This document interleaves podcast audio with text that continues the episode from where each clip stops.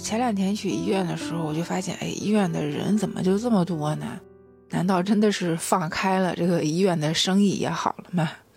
你好呀，我是糯米元宝，我在魔都上海向你问好。我那天去医院呢，其实是因为我要打那个 HPV 的疫苗，那我想着就先去查一下吧，我就去做了一个 HPV 的检测，然后我就发现人怎么这么多，而且还有很多的男同志。你想想啊，在一个妇科医院，而且这一个楼层都是妇科的，出现了很多男同志，还挺吓人的，是不是？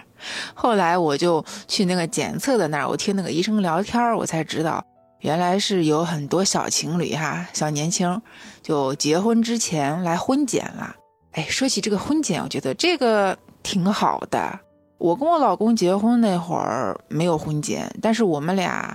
就生孩子之前去医院有做孕前检查，然后正巧后来我看手机的时候，我就发现好像大家都在讨论这个婚检是不是有必要，然后就有的地方说啊，如果你参加了婚检，你这个婚假可以给你增加，最多可以加到二十八天，哎，这个还挺香的。然后那天我还看啊，说在网上也有一个调查嘛。就是说，有近三万的网友投票哈，就是说你是自愿选择婚检，还是认为强制婚检，还是说无所谓？那其中选择自愿婚检的人呢，有百分之十七，那认为说要强制婚检呢，占到百分之八十，这个比例还是挺高的。然后另外的百分之三就觉得哎无所谓啦，婚不婚检的，对吧？然后今天我看手机的时候又看到了婚检这个话题，然后我还看到了两个关于婚检的。例子吧，应该是第一个呢，就是说一对筹备婚事的小年轻，然后就去妇保院婚检，然后检查呢就发现，哎，女孩子是正常的，但是这个男孩子他的 HIV 抗体是阳性，就是艾滋病。然后这个医生就问呢，说为什么会有这种情况啊？就是各种问，最后这个男孩子才坦言说，他曾经有过很多次的同性性行为。那你想啊，那如果没有这个婚检的话，那这个女孩子是不是就不知道这个病情？那如果说真的发生了点什么，对吧？那女孩子不也就被传染了吗？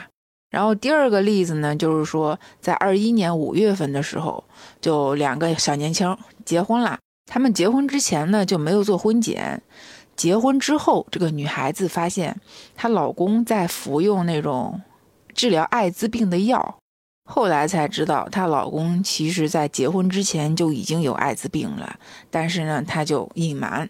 那这女孩子就不干了呀，她就到法院起诉要离婚，然后法院呢就看这个情况，就判定他们离婚了。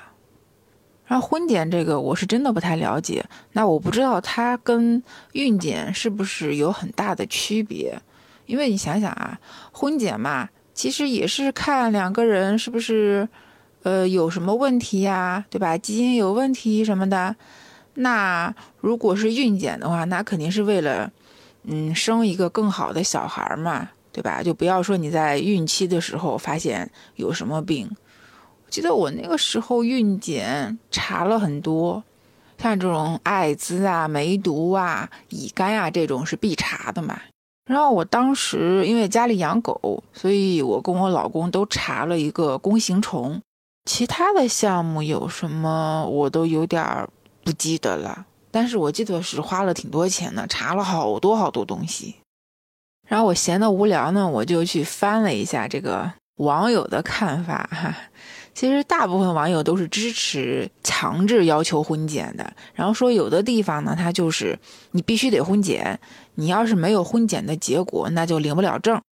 那还有的网友就觉得说，那去婚检的话，是不是就代表着不相信对方啊？就觉得对方会有病，然后还觉得对方会骗自己，不跟自己说实话。这种其实我觉得也没有必要有这么重的心理压力吧。其实从一定程度上来说，婚检也是对两个人负责任吧，对吧？万一说你们两个人的这个。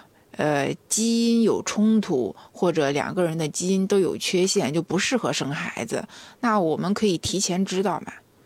我还看到有的网友说，这个，嗯，你强制婚检，对吧？就是干涉了我的自由。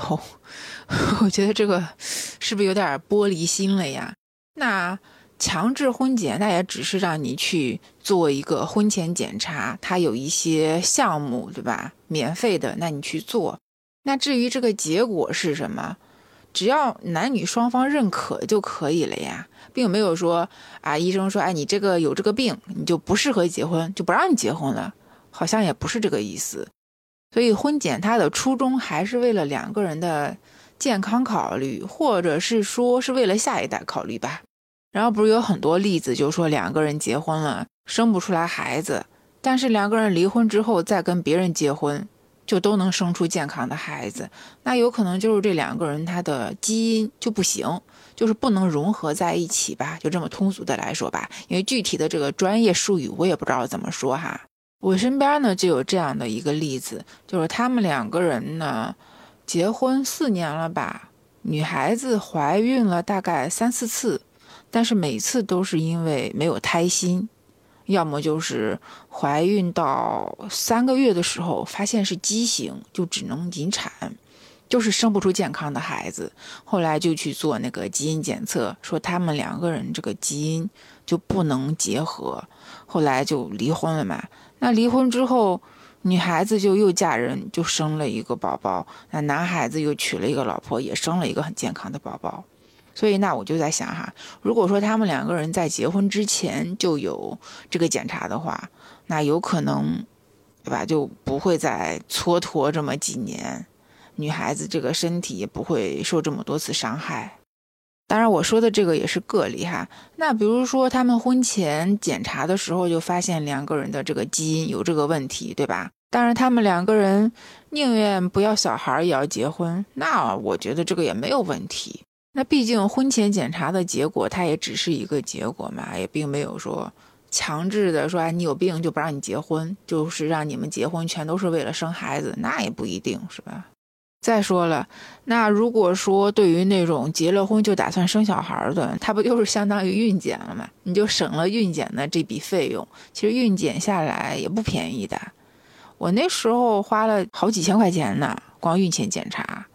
男的查的东西也很多，男人的精子质量啊什么的，女孩子的这个排卵期呀，各种的吧。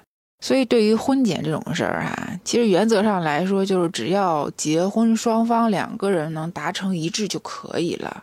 国家强不强制的，嗯，真不好说。但是既然有那么多网友希望国家强制有这个婚检，是吧？